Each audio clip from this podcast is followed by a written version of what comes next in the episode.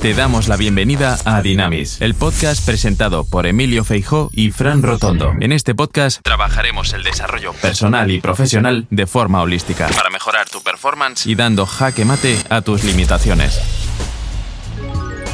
Muy buenos días a todos, bienvenidos al podcast número 5 de Dinamis. Mi nombre es Fran Rotondo y antes de darle la bienvenida a mi querido coequiper, porque el tema que trae en el día de la fecha es un tema muy pero muy interesante, muy poderoso y muy enriquecedor en los tiempos en los cuales hoy vivimos. Pero me gustaría reflotar los disparadores que había dejado en el podcast anterior a Emilio, que es la siguiente. Estratégicamente, ¿es inteligente que las empresas aún se resistan a lo que es inexorable que es el cambio? Refiriéndonos a la forma de gerenciar sus recursos humanos en la actualidad. Así que, sin más, muy buenos días Emi, muy buenos días amigo, adelante y todo tuyo.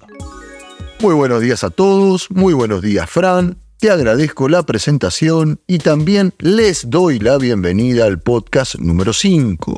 Y tal como vos decís, voy a dar mi punto de vista acerca del disparador que nos quedó pendiente del podcast anterior. A priori, quisiera hacer una pequeña introducción y se va a entender al final el porqué. Me gustaría utilizar una de las tantas acepciones que tiene la palabra inteligencia, que forma parte de este disparador proviene del latín y que a su vez proviene de un verbo que es el verbo intelligere, término compuesto por inter, que significa entre, y dingeri, que significa escoger, optar, elegir.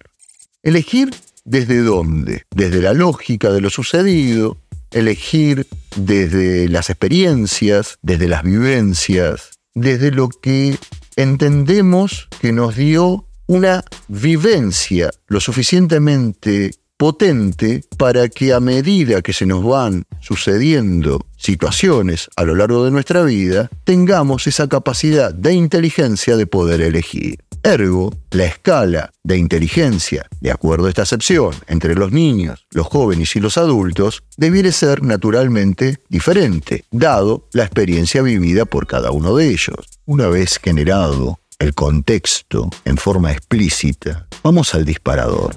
Estratégicamente, ¿es inteligente que muchas empresas se resistan aún al cambio del cómo gerenciar a los recursos humanos en el siglo XXI?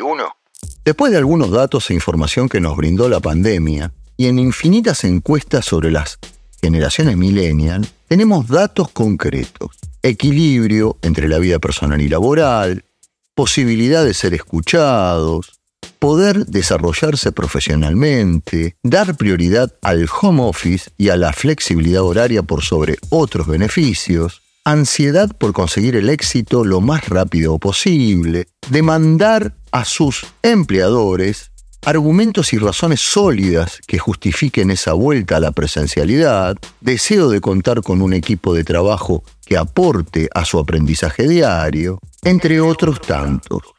Sin inteligencia, es saber elegir en base a las experiencias vividas y si marcamos que en nuestro equipo de colaboradores predominan y además seguimos incorporando y buscando millennials, la respuesta es contundente.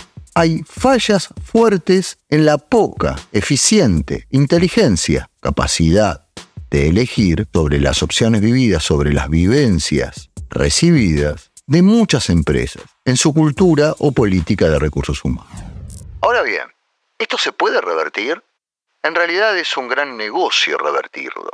Y nos vamos a preguntar, como siempre, el cómo, porque esa es la clave. Y la clave del cómo es adaptándose. Ningún empresario, le guste o no, demora en adaptarse a las exigencias de un cliente externo. Entiende cuáles son las necesidades, cómo han mutado sus exigencias, cómo se han transformado en el verdadero motivo del por qué hacemos lo que hacemos, marketing, compra de producto. Y es como que de repente la resistencia al cambio interno para ese cliente que nos está comprando o nos quiere comprar es muy baja la resistencia. ¿Por qué? Porque necesitamos vender, porque necesitamos conquistar a ese cliente y conquistar mercado. Mi respuesta, al igual que viene siendo en otros podcasts, debería hacerse exactamente lo mismo con nuestros colaboradores, o sea, con el cliente interno. Y realmente es un negocio muy bueno tener colaboradores capaces, profesionales y contentos, dado que ese ecosistema genera rápidamente el tan ansiado y discutido compromiso en los millennials. Ahora bien, es la base para edificar las proyecciones a largo plazo, ese compromiso. Adaptarse, como mencionamos antes, a las necesidades son las claves estratégicas tales como entender que por un lado, saber es una cosa y comprender es otra. Cuando las cosas se comprenden, rápidamente uno se arma o se rodea de profesionales que comiencen a cubrir las necesidades del cliente interno. Y yo creo que pasa un poco por esa definición. Yo creo que muchos empresarios saben, pero no terminan de comprender, o por lo menos los profesionales que los rodean a estos empresarios, no los terminan de ayudar a comprender cuál es la clave de esas bases que cimientan todo el éxito de aquí para adelante y que generan en definitiva crear una cultura real, creíble, con hechos sustentables en el tiempo, que generan autonomía, dado que la diversidad y la transparencia y la flexibilidad con participación colaboran con las formaciones de equipos, crear entornos laborales en el que se sientan valorados estos millennials y escuchados, independientemente de su género, raza o credo, generan oportunidades, fomentando la colaboración entre diferentes equipos y generaciones, impulsando la creatividad y la innovación. Esto genera y proporciona oportunidades de desarrollo y crecimiento. La generación Z, los millennials, están ansiosos por aprender y crecer profesionalmente. Esto es muy importante que se tenga siempre en cuenta. Para ello hay que ofrecer programas de capacitación y desarrollo que se ajusten a sus necesidades y no como planes de formación estándar, sino a medida. Y eso abarca, obviamente, a partir de una comunicación con ellos, entender sus preferencias. La formación en línea, las asignaciones de proyectos y las oportunidades de rotación de puestos y o tareas ayudan muchísimo también a combatir ese aburrimiento que se generan en estas generaciones. Establecer programas de mentoría que conecten a los talentos de los millennials con empleados o colaboradores más experimentados terminan generando una sinergia que hemos mencionado en el podcast anterior, de generaciones, de experiencia y de proyección de desarrollo. Adoptar tecnologías y herramientas modernas hacen que la generación Z haya crecido en un entorno tecnológico muy parecido a los que están acostumbrados a utilizar, herramientas digitales avanzadas que tienen que ver con su vida cotidiana, proporcionarles plataformas digitales y herramientas colaborativas que les permitan trabajar de manera eficiente, aprovechando su conocimiento y comprensión tecnológica. Implementar soluciones de recursos humanos basados en una nube como sistemas de gestión y aplicaciones móviles para facilitar la comunicación y viralización de la información entre ellos ofreciendo políticas flexibles de horarios laborales, opciones de trabajo remoto, programas de bienestar que apoyen su bienestar físico y mental. No saben qué valía tienen para esta generación, fomentando un ambiente de trabajo que valore y respete el tiempo personal de los empleados, ayudando a retener las pretensiones y por ende reteniendo los talentos que posee la empresa de esta generación fomentando la retroalimentación y el reconocimiento. Los millennials buscan una retroalimentación continua sobre su desempeño. Son muy ansiosos, preferiblemente en tiempo real, reconociendo sus contribuciones de manera significativa y haciéndola pública. Se darán cuenta que generaciones anteriores todo esto lo daban por hecho. Y si los empresarios y o mandos medios que tienen como responsabilidad a esos colaboradores, muchas veces ese reconocimiento no lo hacen público. Y está bien, lo entiendo de nuevo, vengo de esa generación. Lo que tenemos que entender que esta nueva generación, la que estamos rodeados, la que realmente buscamos, la que queremos comprometer, necesitan que se haga pública, considerando la implementación de herramientas, por ejemplo, de reconocimiento social en línea, donde ya ahí es absoluta la viralización y se pueden elogiar entre ellos reconociendo sus logros entre sus pares del trabajo. Construir una marca atractiva que genere justamente lo inverso a lo que venimos hablando, un marketing positivo en el cual todos estos millennials realmente tengan ansias de ingresar a esa empresa porque se han generado una fama, se han generado un boca en boca en el cual en esa empresa van a ser valorados, van a poder desarrollarse. Dado que la generación Z investiga y evalúa cuidadosamente la reputación de la cultura de cada organización antes de unirse a ella. Construir una marca empleadora sólida, comunicando sus valores, su misión y su visión de una manera coherente y coordinada, como se plasma en la realidad, es absolutamente atractiva, utilizando plataformas en línea y redes sociales para compartir esas historias de éxito de sus colaboradores con testimonios. Nos estamos metiendo de lleno en el ecosistema de estos chicos. Esta es la base con la que, como asesor de empresas, trabajo y hace más de 15 años, créanme, logro los resultados que las empresas pretenden. A veces más rápido y a veces no. Todo depende de la resiliencia de cada empresario. A propósito, Frank, ¿qué sería la resiliencia? Muchísimas gracias, Emilio, por darme el puntapié para hablar de este tema que la verdad me, gusta mucho, eh, me mola, como dicen los, los españoles aquí.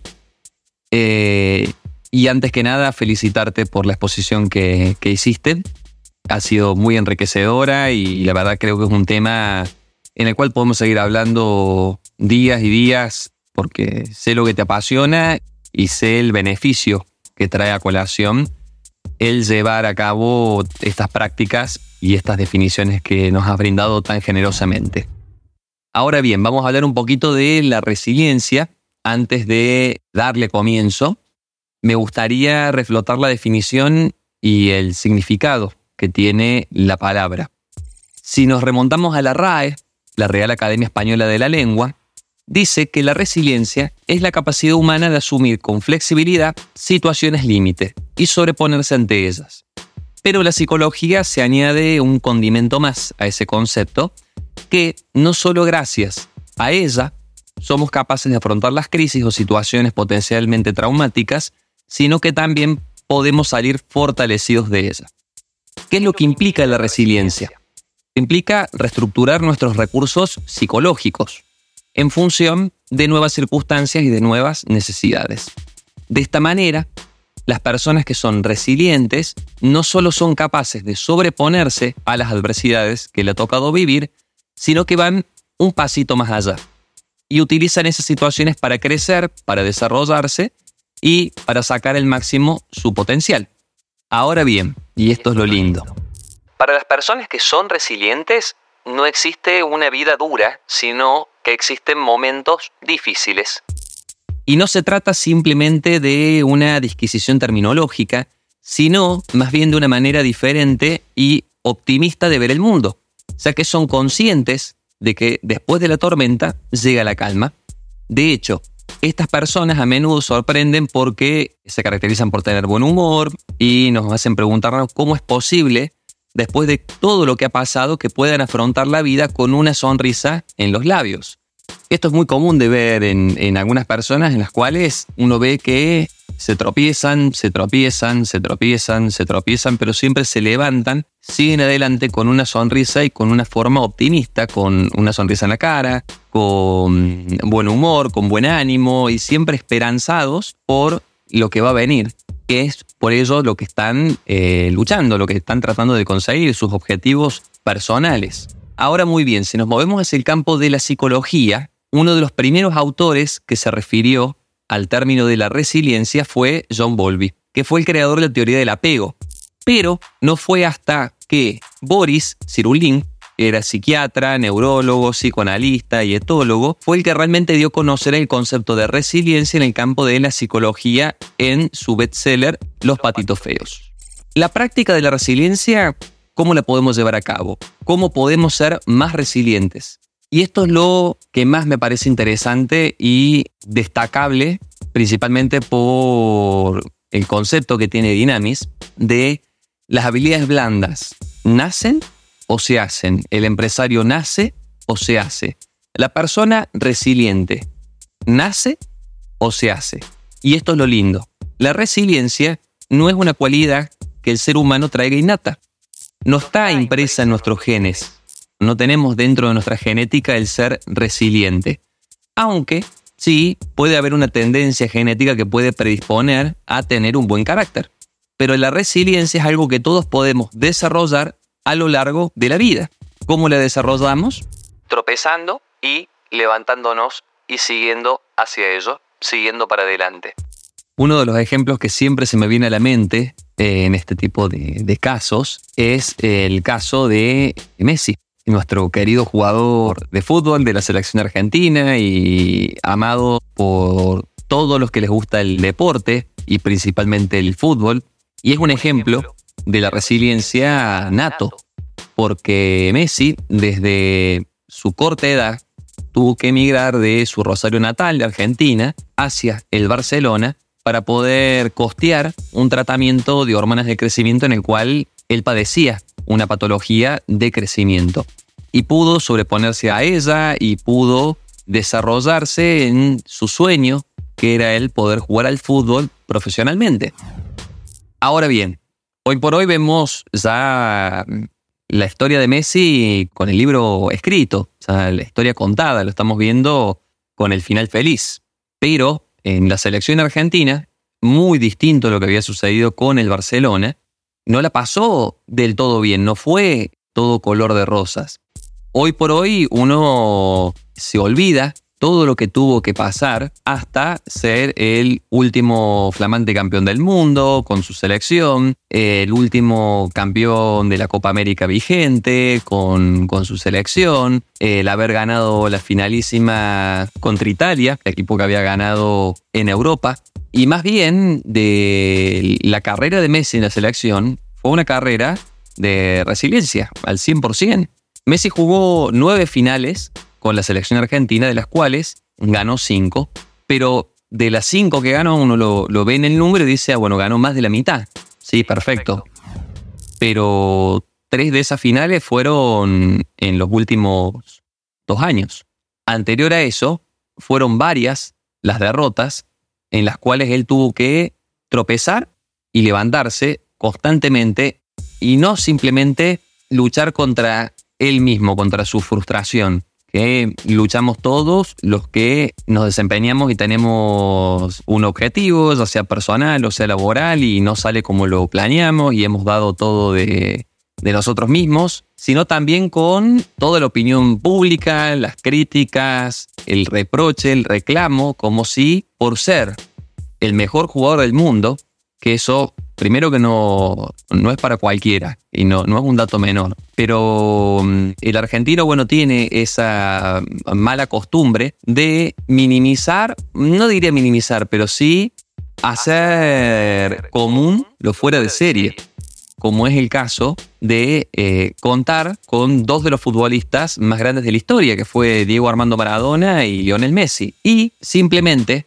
en vez de disfrutar y en vez de apoyar y estar sumamente orgullosos de que esta persona vista nuestros colores y nos representa a nivel mundial, es como que se le exige aún más. Y si él pierde, es aún peor porque todas las miradas y los ojos están puestos sobre él.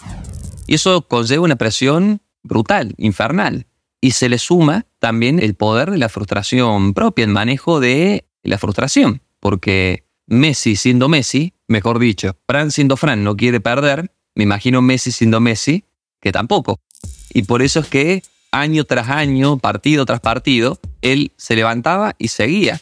Incluso llegó a una situación límite en el 2016 tras perder la final de la Copa América con, con el conjunto chileno por penales, que él se llegó a plantear, la selección no es para mí, quizás no, esto no es para mí. Y se planteó renunciar. Gracias a Dios y gracias al fútbol que lo intentó una vez más, se volvió a vestir con los colores de la camiseta, volvió a entrenar, se volvió a enfocar. También hubo un cambio de mentalidad, de cuerpo técnico, de equipo en la selección argentina y hoy por hoy vemos los logros. Pero es un claro ejemplo de la resiliencia. Si nos vamos al mundo de la actuación, Sylvester Stallone, ¿cuántas veces fue rechazado hasta que le permitieron personificar y actuar su propia obra, que fue Rocky? No quería nadie que él actuase. Y sin embargo, se tropezó, le cerraron puertas, le cerraron puertas, le cerraron puertas. Y hoy por hoy uno de los actores más conocidos a nivel mundial y más taquilleros, por así decirlo, con muchísimas películas filmadas, con miles y millones de dólares ganados, obtenidos a lo largo de su carrera, y con una fama en la cual empezó de abajo. Entonces esto es lo que más me gusta, más me apasiona. La resiliencia se hace, no se nace. ¿Cómo se hace? Con el fomento, el desarrollo y la implementación de las habilidades blandas y las neurociencias, que son los pilares fundamentales para cualquier organización del día de hoy, para la vida, para el poder contar con ese equilibrio que contabas tú, Emilio, del equilibrio entre la vida personal y laboral, el estar enfocado, el estar motivado, el estar siempre luchando por un objetivo alcanzar. Que luego no se alcance de la forma en la cual uno pretendía que fuese mm, obtenido, pero el poder anteponerse a la adversidad, aprender de la adversidad y salir fortalecidos de ella y volverlo a intentar. De eso se trata la resiliencia. Para cerrar, me gustaría enumerar los hábitos o características que tiene una persona resiliente según la psicología y que son hábitos o características que si le implementamos en la diaria tienen un impacto extremadamente positivo para con uno mismo y replicado hacia el entorno en el cual nos, nos movemos. La característica principal que tiene una persona resiliente es que son conscientes de sus potencialidades y sus limitaciones. El autoconocimiento es un arma fundamental, es muy poderosa para poder enfrentar las adversidades, los retos, y las personas resilientes saben cómo utilizarla a su favor. A su vez, son creativas, confían en sus capacidades, es decir, una persona con resiliencia confía en lo que es capaz de hacer, asume las dificultades como una oportunidad para aprender, practican el vivir en el aquí y ahora, que es el mindfulness o la conciencia plena. Ven la vida con objetividad, siempre a través de una mirada positiva, son muy objetivos los resilientes, se rodean a su vez también de personas que tienen una actitud positiva, porque las personas que practican resiliencia saben cultivar sus amistades y saben que hay amistades que suman y amistades que restan o entorpecen en el desarrollo de sus objetivos. No intentan controlar las situaciones, sino sus emociones. A esto es el saber que de cada tormenta siempre va a estar la calma, mirarlo como algo positivo, porque de esa adversidad uno va a salir fortalecido. La principal característica creo, de una persona resiliente es que son flexibles ante los cambios y son tenaces en sus propósitos. ¿Qué quiero decir con esto? Que van a afrontar la adversidad con humor, van a reírse de la adversidad, sacar una broma de sus desdichas, pero siempre con el foco puesto en cuáles son sus objetivos y e ir adaptándose a los distintos cambios que el entorno se le presenta. Y principalmente son personas que buscan ayuda de los demás y el apoyo social, lo cual es muy importante porque se enfocan dentro de un ambiente y ellos más que nadie tienen en claro la famosa frase que si uno camina solo va a llegar más rápido, pero si uno camina acompañado va a llegar más lejos. Emilio, la verdad que un placer haber compartido el espacio del podcast del día de hoy es un tema en el cual nos habían consultado mucho y veníamos dilatándolo en los primeros podcasts porque teníamos que desarrollarlo como se merece. Sin dudas que vamos a seguir tratando estos temas, mechándolos con los otros temas de habilidades blandas que van a venir a posterior. Y antes de, de despedirme y de despedirte, Emi, me gustaría dejar los disparadores para el próximo podcast, que va a ser la antesala de lo que vamos a desarrollar en el próximo tema. Ahora bien, ¿a quién le sirve la resiliencia? ¿A los colaboradores o a la empresa? ¿Y para qué se genera? A su vez, ¿se puede trabajar o vivir sin resiliencia? Te mando un gran saludo, Emilio, un gran saludo a toda la audiencia y los invito a que si aún no nos están siguiendo, lo hagan en www.emiliofeijocoaching.com y se puedan suscribir y darle like a todos los contenidos, canalizar dudas o también volcar sus inquietudes.